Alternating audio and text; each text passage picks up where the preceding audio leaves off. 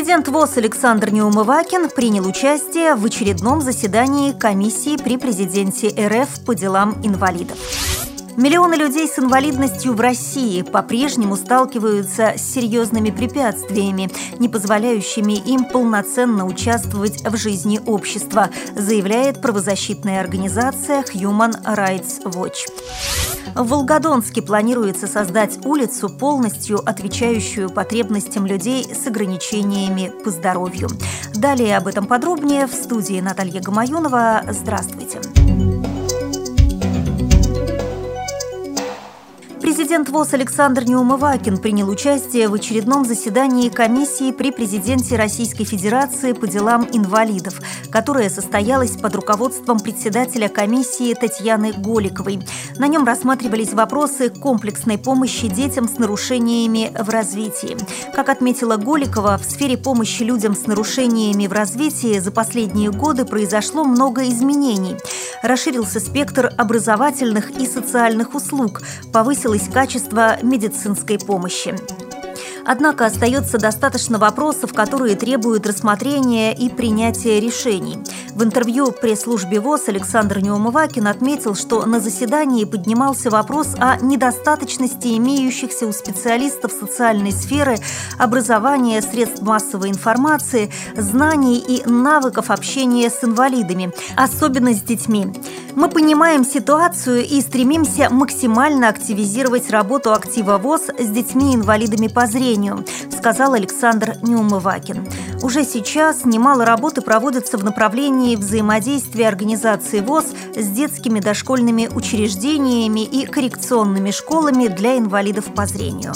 Вместе с тем мы должны постоянно задумываться над тем, все ли возможное делается для помощи детям-инвалидам. Добавлю, что на учете во Всероссийском обществе слепых находится более 7,5 тысяч детей-инвалидов по зрению, родители которых в качестве законных представителей принимают активное участие в жизни местных и региональных организаций.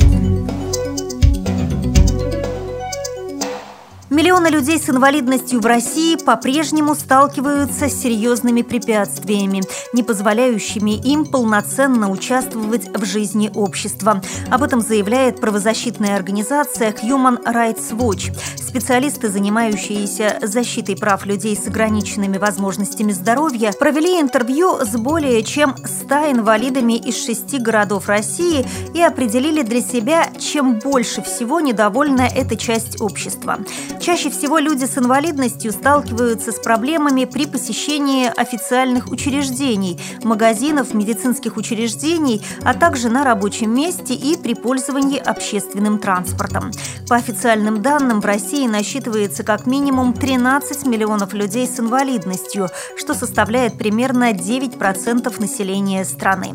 Помимо этого, российские граждане с различной инвалидностью, включая интеллектуальную или психосоциальную, социальную сталкиваются с проблемами трудоустройства из-за дискриминации со стороны работодателя и недостаточных возможностей получения образования. По официальным данным, в России трудоустроены лишь 20% людей трудоспособного возраста с официально оформленной инвалидностью.